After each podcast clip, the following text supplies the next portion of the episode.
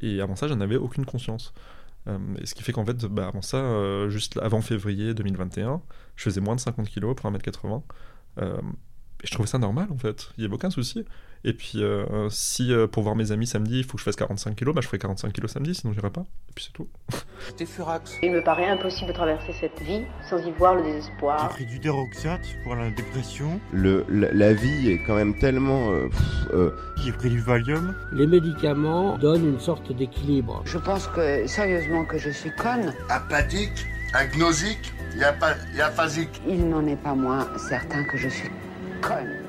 Les gens disent mais il est fou quoi. C'est un psychopathe qui est devenu cinglé. On, pense, on dort, on sue, euh, on pisse du capitalisme à, longueur de, temps et de journée. Une, mini-communauté de deux pour l'instant. Oui. Ça se guérit pas, enfin moi je dirais ça, mais ça se soigne bien sûr.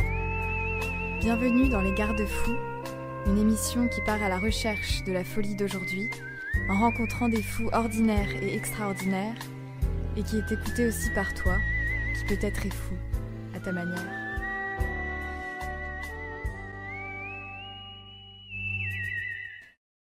On a souvent une image caricaturale du syndrome de la tourette. On l'associe instantanément à la vulgarité ou à des propos orduriers. Michael, qui vit avec ce trouble depuis des années, nous prouve le contraire en mettant en lumière la multitude de nuances qu'il peut y avoir en fonction de la personne atteinte et de son degré de souffrance. C'est aussi tout l'objet de son podcast, Les mots bleus. Il essaie de déstigmatiser, d'expliquer avec une approche scientifique la complexité des troubles psychiques.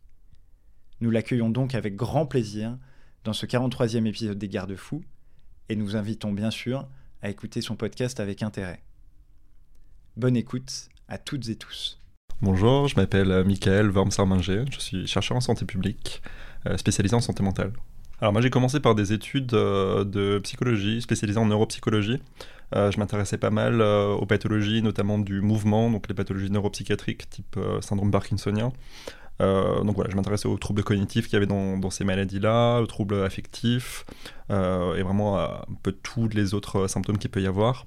Euh, donc j'ai commencé par ça, puis je suis allé en master de recherche en sciences cognitives, où j'ai continué sur cette lancée-là, toujours sur les maladies de des structures cérébrales profondes, les noyaux, gris profonds, donc toujours sur la maladie de Parkinson, mais plus avec un, accent sur le sommeil et les côtés affectifs et cognitifs.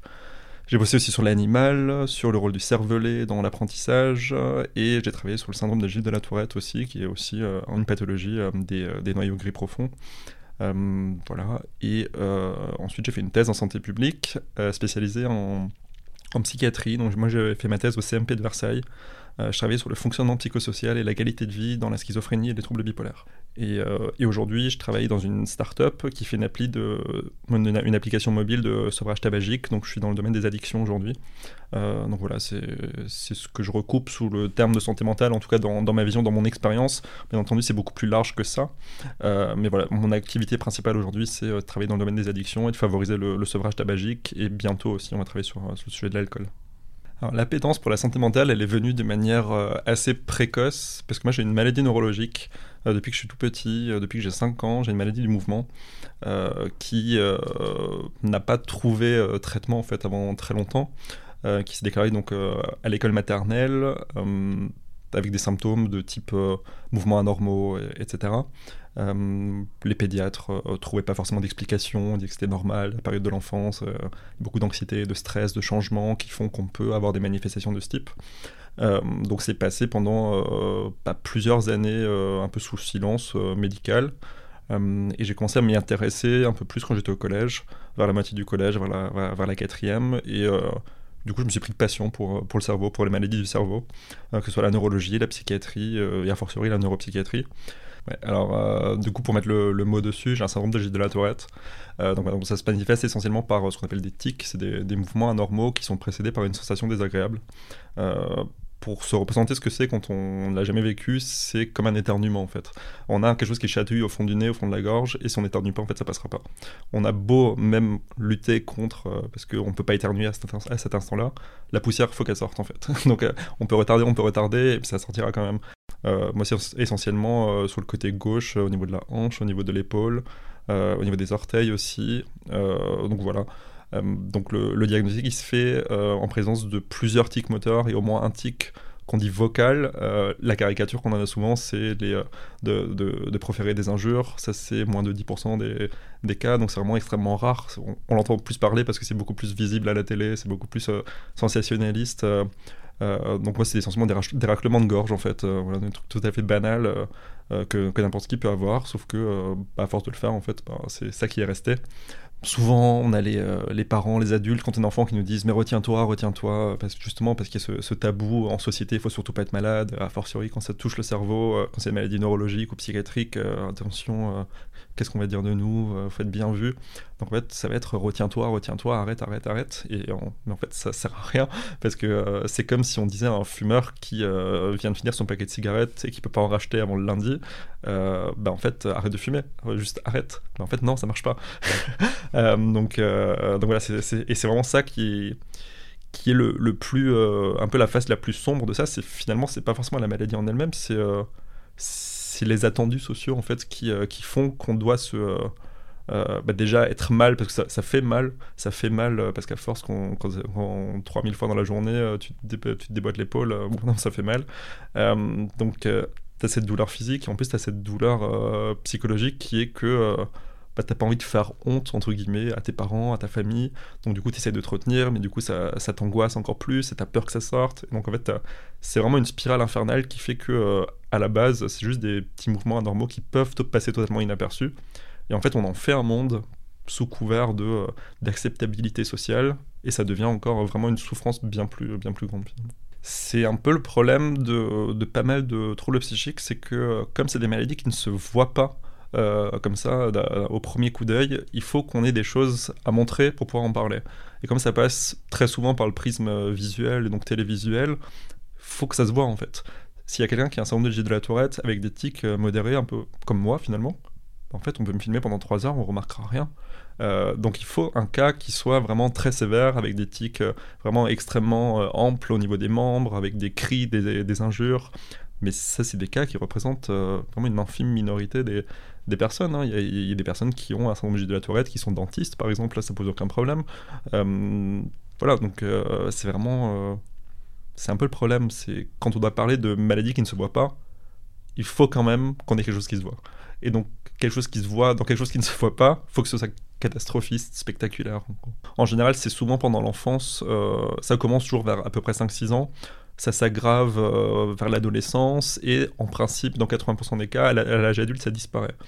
Euh, moi, j'ai eu le malheur que ça continue, euh, mais j'ai eu euh, l'occasion d'avoir d'avoir une thérapie cognitive et comportementale pour essayer de gérer l'éthique, etc. Donc ça m'a quand même pas mal aidé. donc ce qui fait que là, maintenant, on peut passer une après-midi ensemble. tu remarqueras peut-être deux trois petits mouvements, mais tu te diras peut-être que c'est parce que j'ai bu trop de café, tu vois, par exemple. D'ailleurs, c'est l'excuse que j'avais à un moment. J'utilise ça, je disais non, non, j'ai bu trop de café. Et... et donc c'est là que tu commences dans la spirale de, bah, de l'autostigmatisation, ou à te dire ok, euh, je suis malade, euh, donc ça a des conséquences sur les autres, euh, donc en fait je suis un boulet, et, en fait ça, finit par te déprimer. Et j'ai fini avec une vraie dépression caractérisée, avec des, tentatives de suicide, et je suis toujours en dépression aujourd'hui d'ailleurs, pas, pas forcément à cause de ça, mais en tout cas la fragilité s'est déclarée et, et a rencontré un environnement à ce moment-là qui ont fait que le cocktail a été assez explosif. Euh, et, donc du coup, euh, j'ai consulté. En fait, je suis arrivé à Paris en, 2008 pour mes études.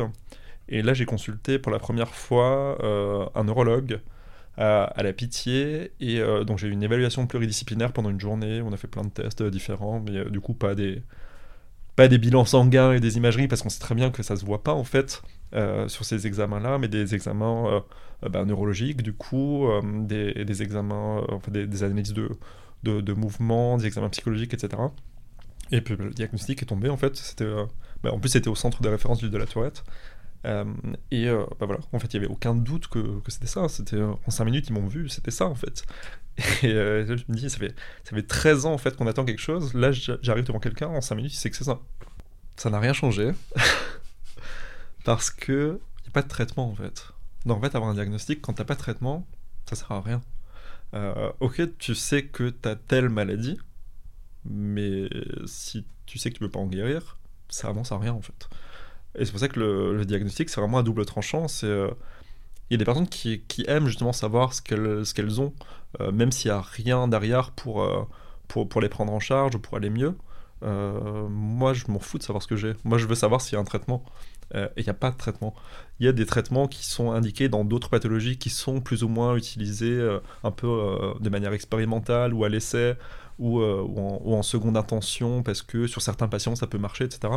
mais il n'y a pas de traitement spécifique. Moi, je me suis retrouvé comme ça de là, en fait, euh, où on m'a prescrit justement des, traitements qui sont prescrits en seconde intention dans, euh, dans cette maladie-là, mais qui sont à la base des traitements qui sont prescrits dans la schizophrénie. C'est ces maladies qui n'ont strictement rien à voir euh, entre elles, mais on sait que, enfin, on sait, on a cru savoir à un moment que le syndrome du la Tourette était une pathologie impliquée, qui impliquait le système dopaminergique, qui serait un peu en suractivité et les traitements contre la schizophrénie, justement, euh, diminuent en fait l'activité dopaminergique. Donc on s'est dit que ça, pouvait peut-être marcher. Le seul truc que j'ai eu, c'est que j'ai fini aux urgences avec un syndrome malin des neuroleptiques, donc euh, j'étais encore pire finalement qu'avant. c'est une période qui était un peu, euh, un peu particulière, parce que j'étais dans une dépression assez importante à ce moment-là. puis il y avait cette impasse justement de bah, j'ai une maladie, il n'y avait pas de traitement.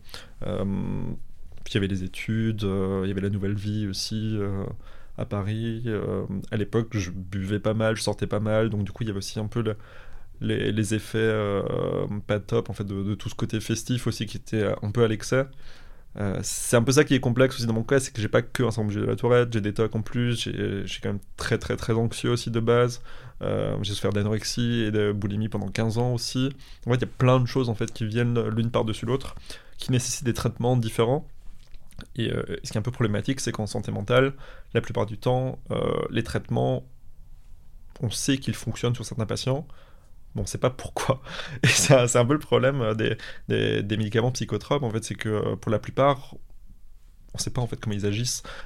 et c'est pareil pour les maladies finalement, on ne sait pas en fait d'où elles viennent, qu'est-ce qui les entraîne, etc.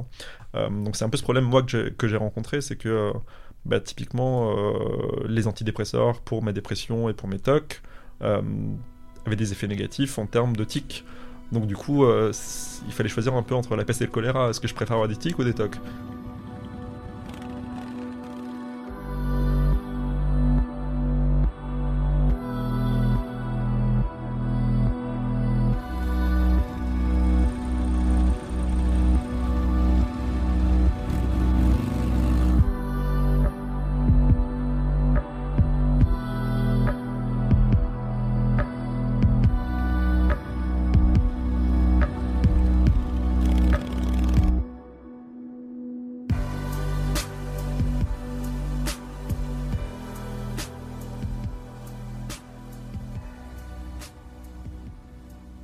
Rapport très particulier avec mon corps qui est lié justement euh, au bautique, à la douleur qu'il procure, euh, à la honte finalement entre guillemets que j'ai pu que j'ai pu ressentir, euh, à la désapprobation de mes parents, enfin aux, réprimandes, etc. Aux moqueries aussi, hein, ça a occasionné pas mal de moqueries aussi à l'école.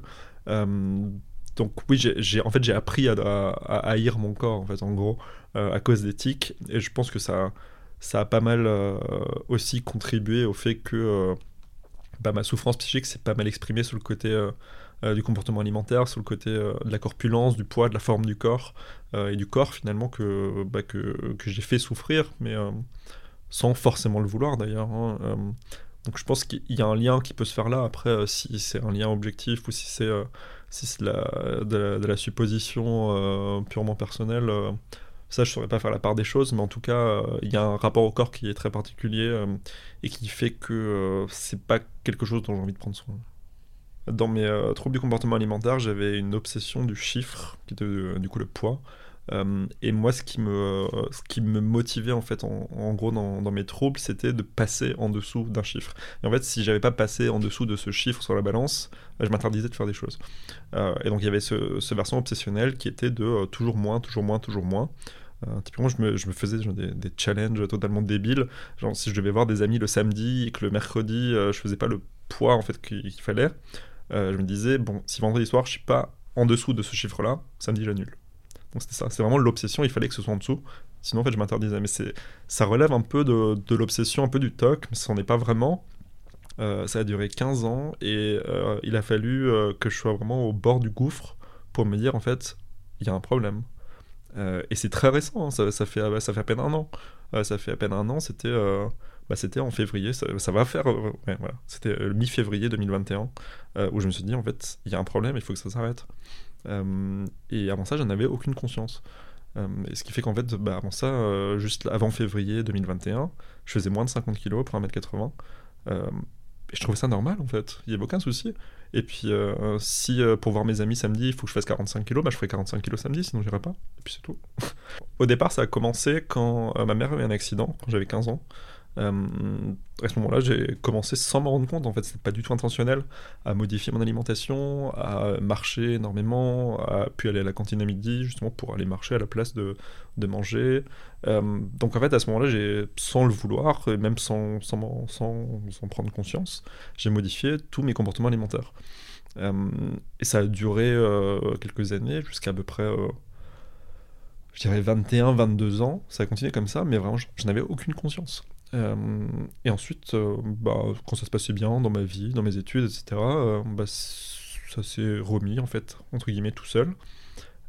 J'ai pris un poids normal, sans me rendre compte, sans, que ça m'intéresse, en fait, je m'en foutais totalement de mon poids. Et ça a duré comme ça quelques années de, de rétablissement jusqu'à 24-25 ans, où là j'ai sombré dans l'autre phase qui est l'hyperphagie. Donc du coup, je suis passé de 65 kg à 80 kg en l'espace de quelques mois. Euh, parce que en fait j'étais hyper déprimé, je faisais que manger, en fait je faisais plus rien. Euh, alors l'hyperphagie, c'est le fait d'ingurgiter euh, énormément de nourriture en un espace de temps restreint, mais sans compenser. Donc c'est la différence avec la boulimie. La boulimie c'est la même chose, sauf qu'ensuite on va compenser la prise alimentaire soit par des vomissements, soit par la prise de laxatifs, soit par du sport à, outrance. L'hyperphagie, donc en fait c'est le début de la boulimie, enfin le début du comportement boulimique sans la fin qui est la compensation. Euh, donc, ce qui fait que les personnes qui, euh, qui souffrent d'hyperphagie, souvent, sont en surpoids, parce que justement, elles absorbent beaucoup, beaucoup, beaucoup de nourriture euh, sans compenser, en fait, derrière. Donc, beaucoup plus que ce dont leur corps a besoin. Donc, ce qui fait que j'ai pris énormément de poids, du coup, à ce moment-là. Puis, ça a continué jusque en 2019. Et en 2019, j'ai eu une grosse gastro qui m'a fait perdre pas mal de poids en une semaine. Euh, le mois d'après, j'ai eu une grosse grippe qui m'a fait perdre pas mal de poids encore. Et donc, en fait, ce qui fait qu'en l'espace de, quelques semaines, j'ai perdu 5 ou 6 kilos. Euh, et là, en fait, j'ai commencé à, à avoir la même sensation que quand j'étais plus jeune. C'est-à-dire que voir le chiffre, en fait, ça me faisait du bien. Euh, et là, en fait, l'engrenage s'est remis en route. Et euh, là, c'était à nouveau peser euh, genre 20-30 fois par jour, euh, marcher des kilomètres et des kilomètres, faire super attention à ce que je mangeais, calculer la moindre gramme de ce que je mangeais. Même quand je me faisais des pâtes, je pesais les pâtes au gramme. S'il y avait un gramme de trop, j'enlevais la pâte ou je la coupais en deux pour que ça fasse le chiffre précis de, ce que je voulais manger. Donc c'était vraiment, je pesais vraiment tout, quoi. Même quand je buvais un verre d'eau, je le pesais pour savoir combien ça allait ajouter sur la balance, pour pouvoir le déduire de quand j'allais me peser, en fait. C'était délirant, en fait. Vraiment. Avait- et j'en avais aucune conscience du fait que c'était que c'était pas normal.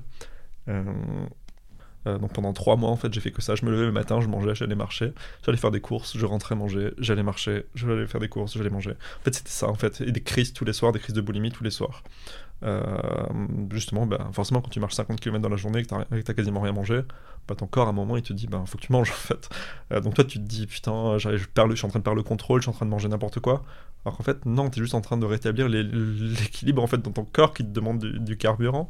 Euh, et donc, c'est ça. Et du coup, tu le vis de plus en plus mal parce que tu te dis, j'ai réussi à contrôler mon corps, mon alimentation, mon poids pendant tous ces mois, toutes ces années et tout. Et là, d'un coup, maintenant, j'arrive plus. Donc en fait, tu te sens euh, en échec en fait. Et, là, ça porte encore un coup moral, sachant que j'étais déjà en dépression. Ça ajoute encore ça par-dessus. Euh, ces trois mois-là, ils ont quasiment été euh, mortels pour moi, parce que mi-février, je me suis retrouvé. En plus, il y avait le couvre-feu à cette époque-là, donc vraiment le soir, on pouvait rien faire, etc. Euh, un soir, j'ai fait une énorme crise de boulimie et je me suis dit, maintenant, en fait, soit je me tue, soit je tue la maladie, en fait. Et du coup, j'en ai parlé à un ami parce que je savais que j'étais déjà assez vulnérable aussi du point de vue de la dépression, du point de vue des idées suicidaires. J'avais déjà fait des tentatives de suicide, etc.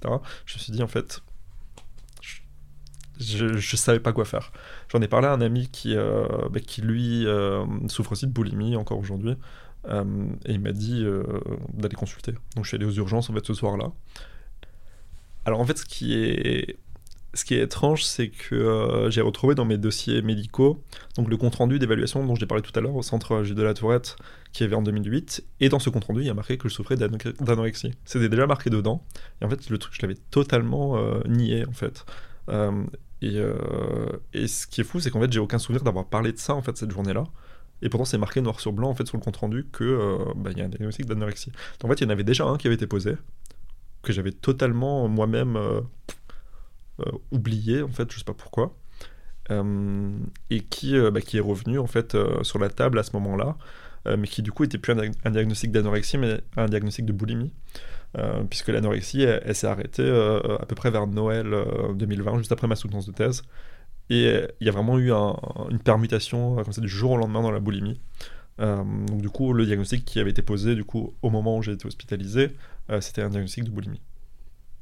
Alors du coup, euh, j'ai, repris une prise en charge euh, donc en février 2021. Donc on m'a remis sous traitement antidépresseur euh, parce qu'il y avait quand même une grosse problématique de dépression avec idées suicidaires, scénarios suicidaires, etc. Donc qui était vraiment assez avancé et qui, je pense, si j'avais pas eu le déclic d'aller aux urgences ce soir-là, je serais pas là aujourd'hui pour en parler.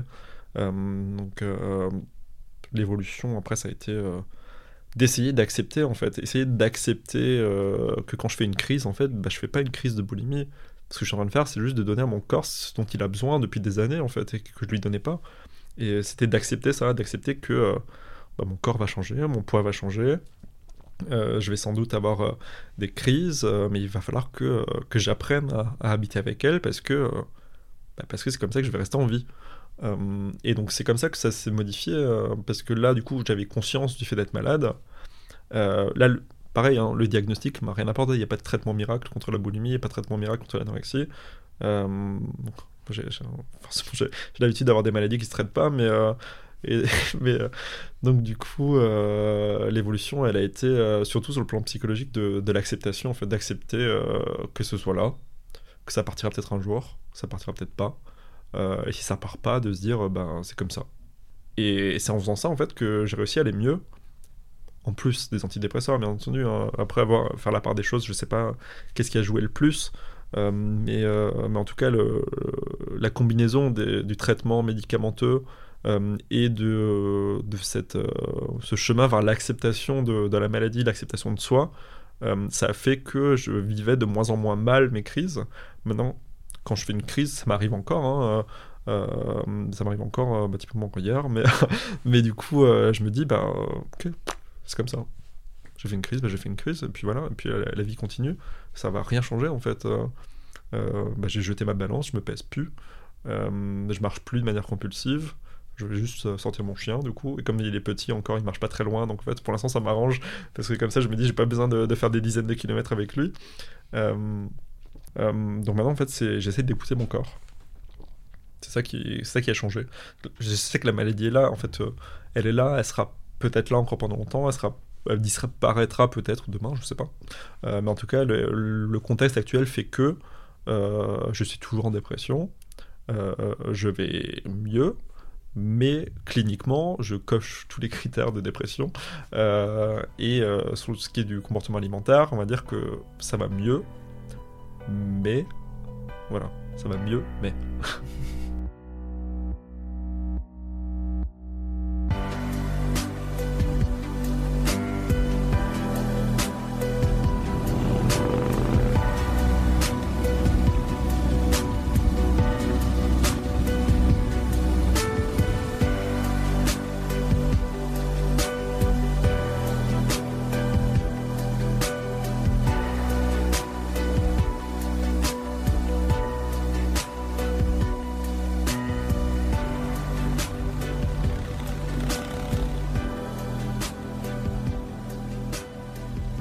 Alors j'avais déjà vu euh, une psychologue pendant un an et demi, mais pour une thérapie cognitive et comportementale qui était ciblée sur les tics.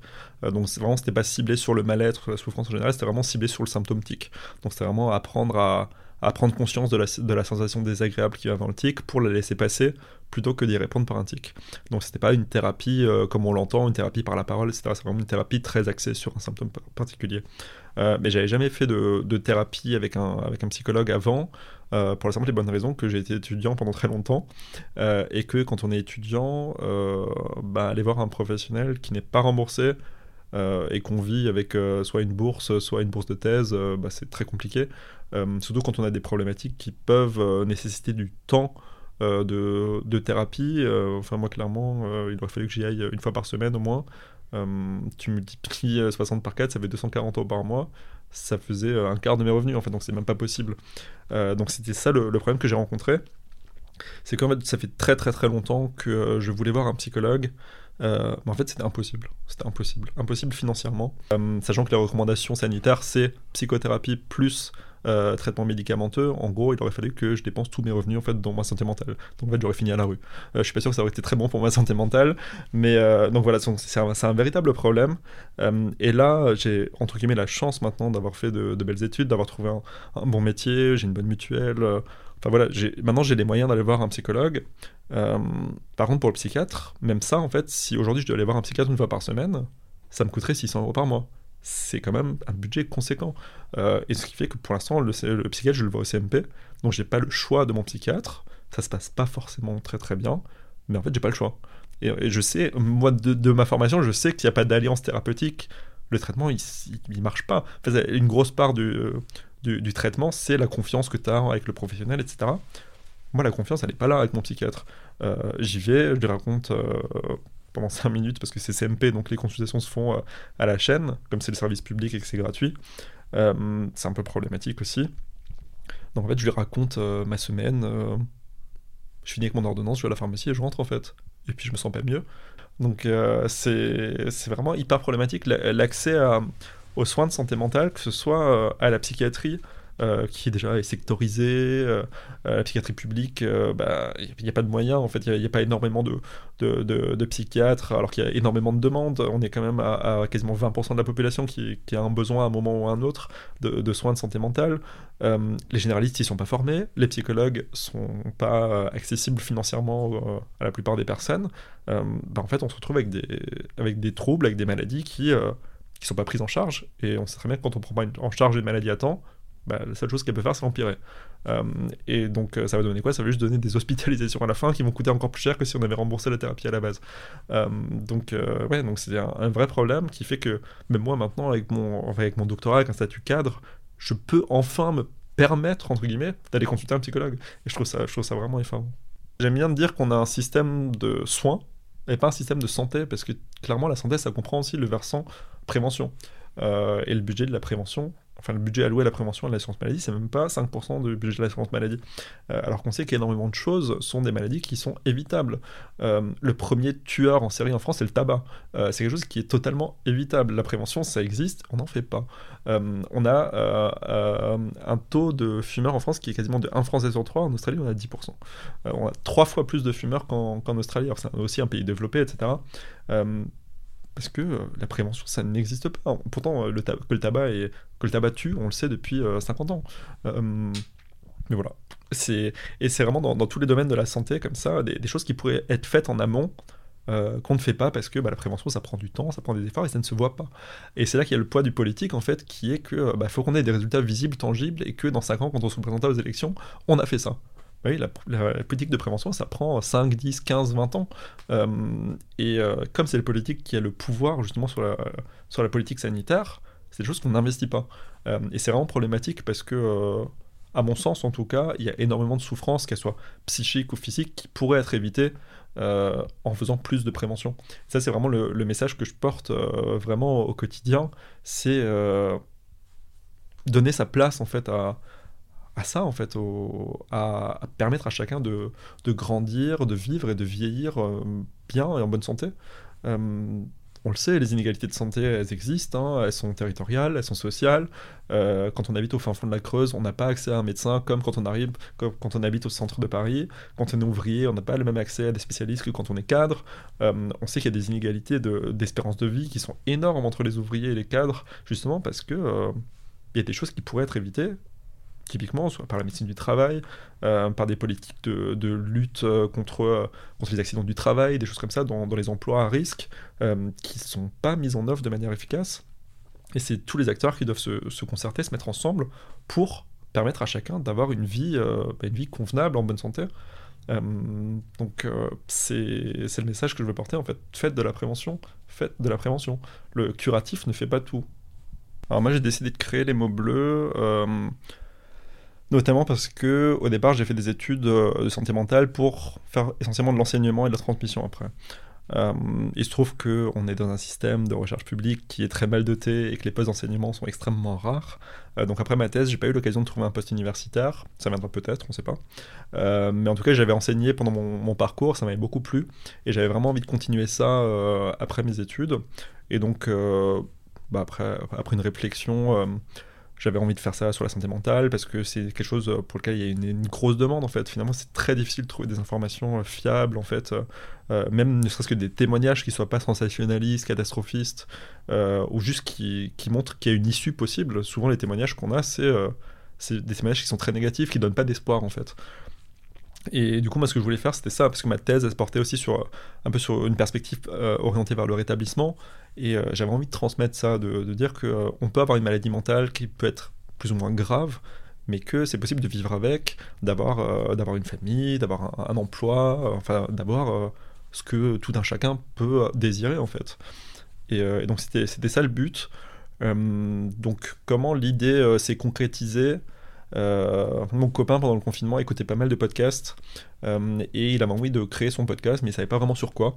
Euh, donc il mettait ça un peu en, suspens, mais avec toujours l'idée de, le faire. Et moi, je voulais toujours transmettre sur la santé mentale, vraiment euh, sur les sciences de la santé mentale, euh, et je savais pas comment. Et ben du coup, on s'est posé dans un coin, et on s'est dit, en fait, toi, tu veux faire un podcast, moi, je vais faire la transmission sur la santé mentale. Ben, qu'à cela ne tienne, on va faire un podcast sur la santé mentale. et donc, du coup, c'est comme ça que ça a commencé. On a commencé à, réfléchir à ça au mois de décembre, bah, c'était 2020. Euh, et on a commencé à enregistrer en février euh, l'année dernière, euh, justement un témoignage sur l'anorexie. parce que c'était le moment, justement, bah, c'était, en février, en fait, quand, quand j'étais aux urgences, etc. et je me suis dit, en fait, bah, on va commencer par ça, parce que c'est un truc dont je voulais parler aussi à ce moment-là, qui me concernait vraiment directement, etc. donc on a fait ça, et l'enregistrement, on l'a gardé quand même à peu près trois mois au show parce qu'on savait pas vraiment quel format on voulait donner. Donc il y avait une grosse réflexion sur le format pour que ça parle euh, au plus de, monde possible en fait, qu'on transmette les, bons messages, euh, euh, un message d'espoir. Voilà, c'était un peu ça le truc, et donc on a pas mal réfléchi sur, sur l'enregistrement. Et après, à force de procrastiner, on s'est dit, bon allez, cette date-là, c'est publié. Parce que moi, si, si j'ai pas de deadline, en fait, j'y arrive pas. donc du coup, on s'est dit, cette date-là, c'est publié. Donc du coup, on s'est mis dessus à fond. Euh, et, du coup, j'ai la chance d'être bien entouré. Euh, bah, mon copain est directeur artistique, donc il s'est occupé de, tout ce qui est le, côté euh, communication, identité visuelle. Il s'occupe de la musique parce qu'il compose aussi. une de ses collègues nous fait les illustrations. Donc j'ai eu cette chance-là en fait de, pouvoir allier le fond et la forme pour, bah, pour, faire du contenu qui, qui, parle en fait, qui parle, qui parle à tout le monde et qui donne envie en fait de d'écouter des sujets qui sont pas forcément faciles à écouter. Ça, c'était mon appréhension au début parce que je me disais, euh, on sort de confinement, de couvre-feu, de deux ans de pandémie. Euh, euh, les gens sont tous déprimés. ils ont pas envie d'entendre des gens parler de leur maladie psychique en fait. Ils ont juste envie de d'entendre parler de vacances, je sais pas. Et en fait, non. et c'est ça qui, qui m'a surpris agréablement, c'est que bah, justement, il y, a ce désir en fait de, de savoir et qui euh, bah, qui tombent pas dans le voyeurisme malsain justement parce que euh, les personnes qui témoignent ne sont pas des, personnes qui euh, qui ont des expériences finalement extravagantes. C'est des personnes comme bah, comme toi et moi qui un jour ou l'autre ont eu des symptômes une maladie et c'est un morceau de leur vie. C'était quelques pierres sur leur chemin. Bah, elles ont réussi à passer au-dessus des pierres et, et voilà du coup, on a aussi pas mal de personnes qui. Bah, je pense que c'est peut-être les, mêmes personnes qui, vous écrivent aussi à vous, euh, qui, euh, qui nous écrivent pour témoigner, euh, avec des, parcours de vie qui sont souvent très compliqués. et c'est vrai que c'est. On est dans un rôle qui est, qui est délicat parce que on est un peu considéré comme des acteurs de la santé mentale. parce que justement on fait la déstigmatisation, on communique autour de ce sujet. Mais mais c'est quelque chose que, que Victoire Dosser disait aussi dans un épisode des mots bleus. on nous prête un rôle et une responsabilité qu'on n'a pas en fait. Du coup comme on est on est très peu finalement dans le domaine à parler de ces sujets-là, donc les gens en fait essaient de se reposer euh, sur ce qui existe, sur les initiatives qui existent, euh, pour porter leur parole, sauf que euh, on n'a pas les moyens de le faire en fait. On, enfin, on, est des bénévoles, on fonctionne au-delà de notre emploi à temps complet, on n'a aucun financement. enfin, c'est, en fait, on peut pas faire tout ce qu'on aimerait faire. On aimerait beaucoup en fait donner la parole à tout le monde, faire un épisode par jour, un épisode par semaine, faire, faire entendre tout le monde pour que. En fait, c'est pas possible. On n'a pas, on n'a pas le temps, on n'a pas les ressources. Euh, et euh, nous, on aimerait beaucoup, mais le problème, c'est que euh, ces personnes-là, on, leur répond avec beaucoup de bienveillance. On accueille ce qu'ils ont à nous dire, mais mais on peut pas en fait. Déjà, pour se déplacer, c'est compliqué parce qu'il bah, il faut payer les déplacements. bah, quand on est des bénévoles, c'est de notre poche. Hein. On peut pas se déplacer tous les 4 matins à l'autre bout de la France. et, pareil, après les épisodes, il faut les monter, faire des illustrations, de la musique. Ça prend énormément de temps qu'on n'a pas. Euh, donc euh, on aimerait beaucoup, mais ça c'est vrai que pour l'instant euh, si le ministère de la Santé nous entend, il faudra peut-être nous aider pour ça. Mais en tout cas, pour l'instant, on aimerait beaucoup pouvoir donner la parole à tout le monde, mais on n'a pas le temps et les ressources.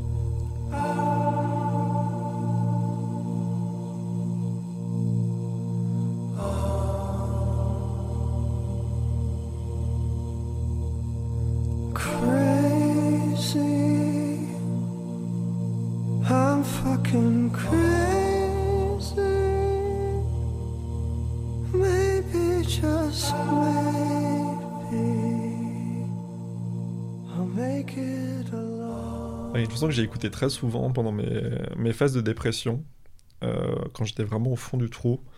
Euh, c'est une reprise de la chanson euh, Corbeau Blanc de Christophe, reprise par Julien Doré, que j'aime beaucoup, cette chanson. En fait, la phrase qui revient le plus dans la chanson, c'est Ce soir, je vous quitte. Et c'est quelque chose qui résonnait vraiment en moi, en fait, quand j'étais vraiment au fin fond de la dépression. C'était. en fait, tous les jours, j'avais envie de dire aux gens Ce soir, je vous quitte, en fait. Euh, et, du coup, cette chanson m'a fait beaucoup de bien parce que, au lieu de me le dire à moi-même, ce soir je vous quitte, euh, et de le faire, bah, en fait, je l'écoutais. Et comme j'aime beaucoup en fait la, mélodie de cette chanson et, et l'accompagnement, en fait, ça m'aidait de juste de l'entendre, d'entendre dire ce soir je vous quitte. Et ça m'a aidé en fait à pas le faire.